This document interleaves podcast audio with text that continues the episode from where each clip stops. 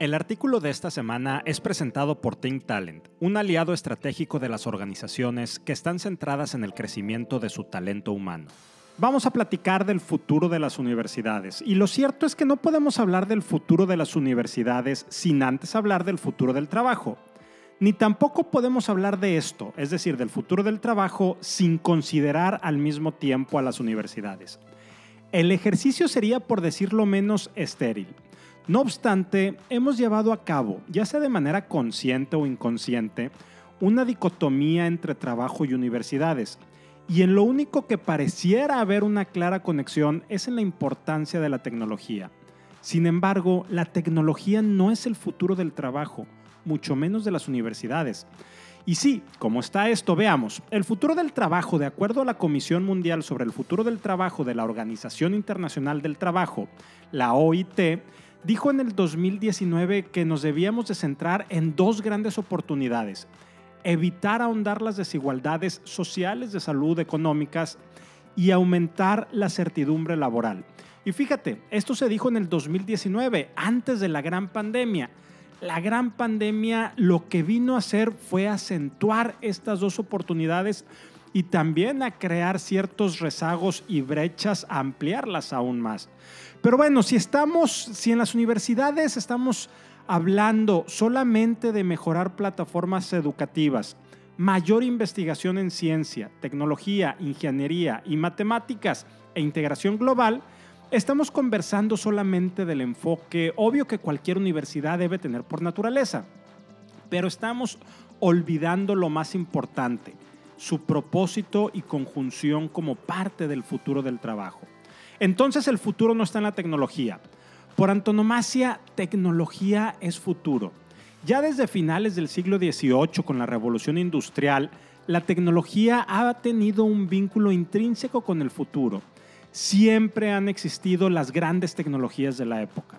La diferencia es que ahora la tecnología ya no solo disminuye el trabajo manual como fue en un principio en el siglo XVIII, sino que también aumenta la productividad y crea especialización para la prosperidad de las personas. Y además de todo esto, toma decisiones por nosotros. La tecnología es la herramienta habilitadora del futuro, no su fin.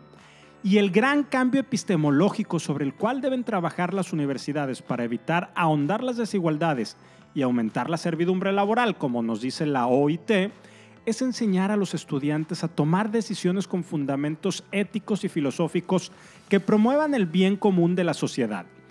Cada vez es más común ver a nivel mundial personas que sin una formación universitaria formal o incompleta desarrollan tecnologías innovadoras en distintos campos. La democratización del autoaprendizaje a través de herramientas sin costo y de fácil acceso está cobrando cada vez mayor relevancia sobre todo a partir de la gran pandemia del ya mítico año 2020 que nos referíamos hace unos momentos. Y yo aquí pregunto, ¿acaso esto significa el declive de la educación universitaria? En absoluto no.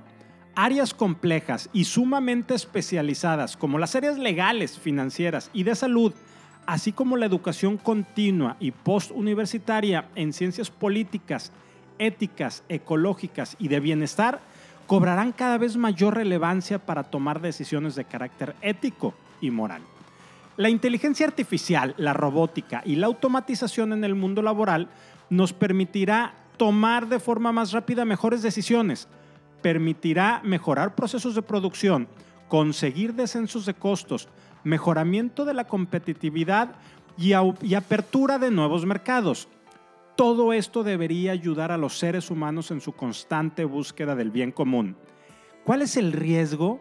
Debemos asegurar que el uso de las nuevas tecnologías sea a través de cultivar el apego ético y moral para la toma de decisiones. Al final la tecnología, y cada vez que me he estado refiriendo a tecnología estoy englobando en la misma bolsa la inteligencia artificial, el machine learning, el big data y la analítica avanzada de datos. Bueno, esta tecnología no es otra cosa que algoritmos, es decir, secuencias de operaciones sistemáticas que permiten hacer un cálculo y hallar la solución de un tipo de problema.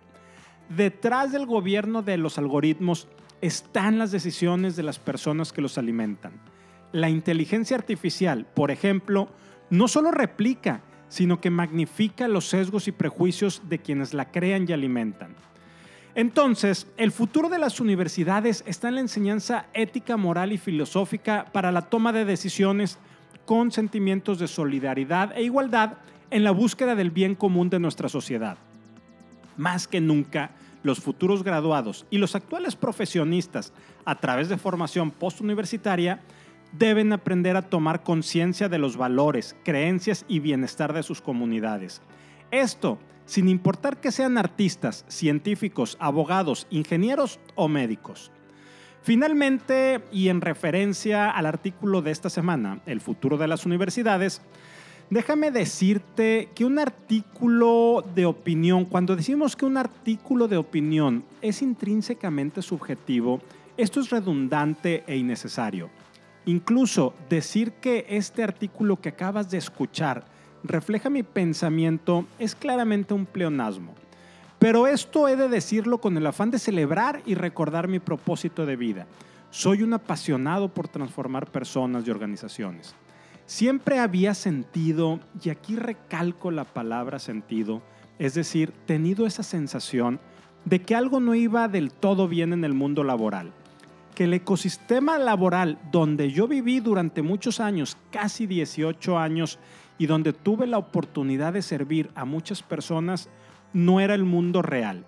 Yo tuve la suerte, el privilegio de colaborar en una organización que tiene un genuino y auténtico interés y cuidado por sus colaboradores. Más de 160 años cuidando personas. Pero yo siempre supe y fui consciente que esa no es la generalidad del mundo laboral, sino una de pocas excepciones. Y a partir de esa epifanía que tuve cuando me di cuenta que el mundo laboral no era donde yo vivía, decidí que mi propósito era ayudar a las organizaciones a transformarse.